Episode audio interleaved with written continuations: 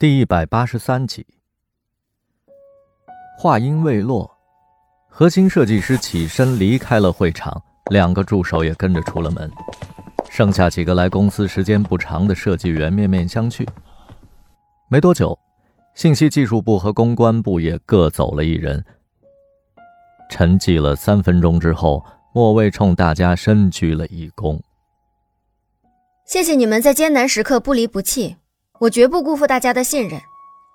我把团队精简成三个小组，后勤组和客服组合并为服务组，由我兼任组长；公关组纳入媒体组，艾米来负责；技术组和创意组合并为设计组，请外聘设计师马修担任组长。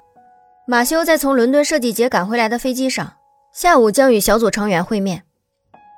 散会之后。艾米帮莫卫收拾着资料，难掩喜色。莫姐，没想到你还会重用我。不用自己人用谁啊？你新闻专业出身，做媒体推广如鱼得水。艾米把门关上，凑到莫蔚的身边，悄声地说：“Peter 对你信赖有加，是时候把杰西卡踢出客服部了。他是你最大的绊脚石。我是他上司了，他还能绊倒我？”你太小看他了，你知道赖安怎么落马的？艾米神秘的眨眨眼。杰西卡去探视劳拉，造谣说赖安跟你好上了，劳拉一下子崩溃了，很快就供出了赖安。原来赖安赌博欠下巨款，劳拉挪用资金就是为了帮他还债。莫卫的心中一沉，眼前又浮现出最后一次看到劳拉的情景。那曾经傲然怒放的鲜花已经枯萎了。那么精明的女人，却沉沦于黑色的爱情童话。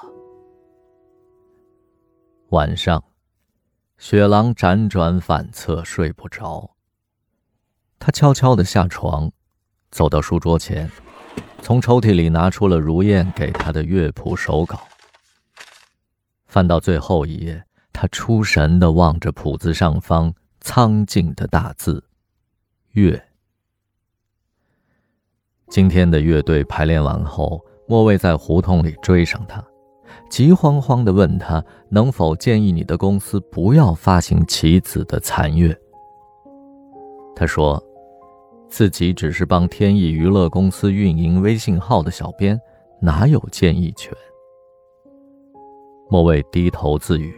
他必须设法阻止，那首歌是抄袭的。雪狼一惊，他以为只有自己知道这个秘密。他第一次听残月，就发现旋律和神秘手稿中最后一首曲子基本相似，原名就是《乐》。乐谱不可能是剑鱼所写，因为年代久远，纸页发黄，而且，如燕说。手稿出自一位前辈。他问莫卫：“有没有证据？”他说：“很多年前听一位民间艺人拉过这首曲子。”他又问：“那位艺人还能联系到吗？”他说：“他去世了。”雪狼从没有见过莫卫那样哀伤无助，他心里有强烈的疑问。那位艺人和如燕所说的前辈是不是一个人？手稿里有十首曲子，每首都感人肺腑。他在第一首曲子的启发下创作了《水帘洞》，陶乐乐因此演唱之后大获成功。雪狼不知道作曲家的名字，联合署名时，他只好称他为魔琴师。雪狼热切地盼望着有一天能够见到这位默默无闻的艺术家。如果他已经去世了，那将是莫大的遗憾。而且，《月》这首曲子的维权也将困难重重。